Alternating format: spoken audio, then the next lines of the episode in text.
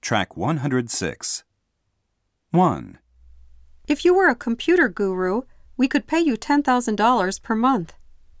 2, If this apartment were within 10 minutes' walk from the station, you could lease it out at a 20% higher rent.